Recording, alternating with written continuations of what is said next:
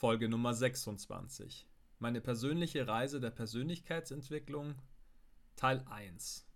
Börsenhype und Bankausbildung. Ich knüpfe mit diesem Podcast ein Stück weit an den von letzter Woche an. Wer bin ich? Woher komme ich? Und was ist meine Motivation für diesen Podcast und meine Arbeit? Wir alle entwickeln unsere Persönlichkeit weiter. Das lässt sich gar nicht verhindern. Das Leben sorgt dafür.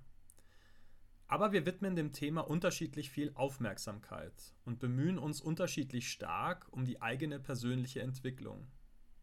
Dabei kann es auch Phasen geben, da arbeiten wir stärker an uns, versuchen möglichst viel aufzusaugen, und dann gibt es wieder Phasen, da spielt Persönlichkeitsentwicklung kein allzu großes Thema.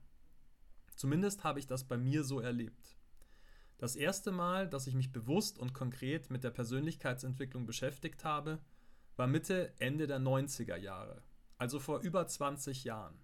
Mein damals bester Freund Christian, Grüße gehen raus, und ich tauchten ein in die Welt von Jürgen Höller, Brian Tracy, Bodo Schäfer, Vera F. Birkenbiel und Co. Wir waren auf dem Jürgen Höller Motivationstag in der Münchner Olympiahalle.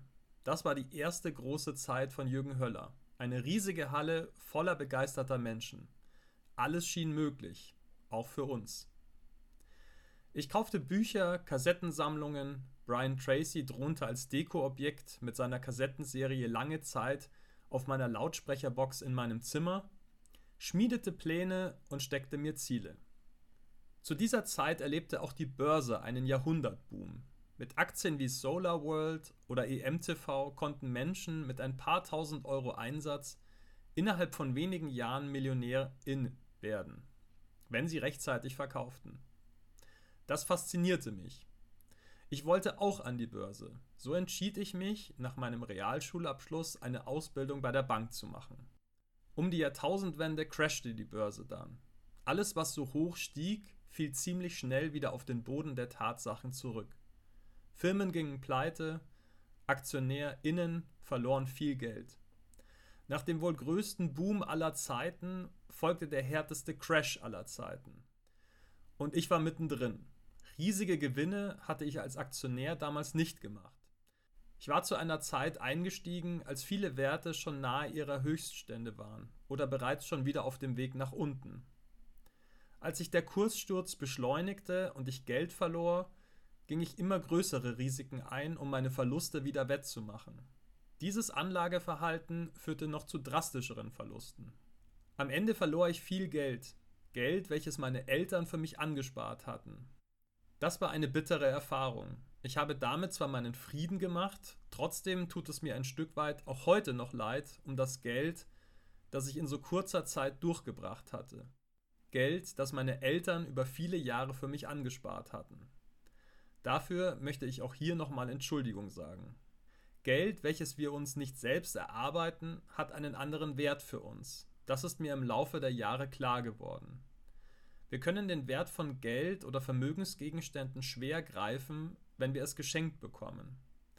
Es ist etwas anderes, ob ich Hunderte, Tausende oder Zehntausende Stunden für etwas arbeite oder ob ich einmal Danke sage. Meine Eltern wollten mir etwas Gutes tun mit dieser Unterstützung. Und ja, das Geld war auch für etwas gut. Ich habe mir Gedanken zum Thema Geld gemacht. Ich habe diese Erfahrung gemacht und daraus gelernt.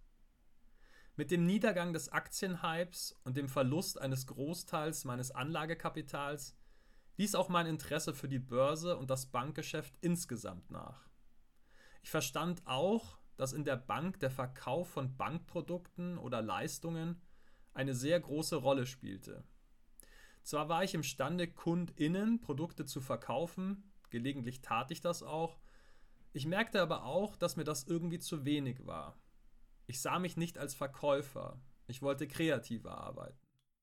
Das war das erste Mal, dass ich merkte, ich möchte mich beruflich nochmal verändern. Es sollte nicht das letzte Mal bleiben. Nach eineinhalb bis zwei Jahren Bankausbildung war für mich klar, ich wollte nicht in der Bank bleiben. Das Abschlusszeugnis war ganz in Ordnung. Es hätte besser sein können. Aber mit der Euphorie verflog die Motivation und das spiegelten dann auch die Noten, gegen Ende der Ausbildung wieder. Nach gut zweieinhalb Jahren beendete ich das Kapitel Bank, welches ich mit viel Euphorie begonnen hatte, schließlich als Kassier in einer Geschäftsstelle der Bank in Garching. Wohin es mich anschließend verschlug und warum ich sieben Jahre lang ohne Führerschein war, das erzähle ich dir in der nächsten Folge dieses Podcasts.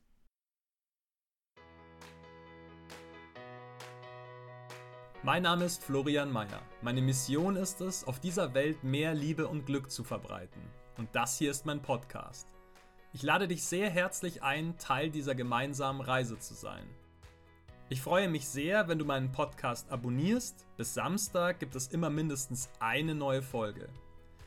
Wenn du mit mir persönlich an deiner Persönlichkeit, deiner Zufriedenheit, deinem Glück arbeiten möchtest, findest du auf meiner Website florian-meier.com verschiedene Angebote dazu. Auf Instagram findest du mich übrigens unter florianmeier81, die 81 als Zahl.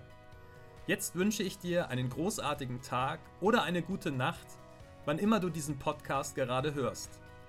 Ich freue mich auf ein Wiederhören bei der nächsten Folge. Alles Liebe, dein Florian.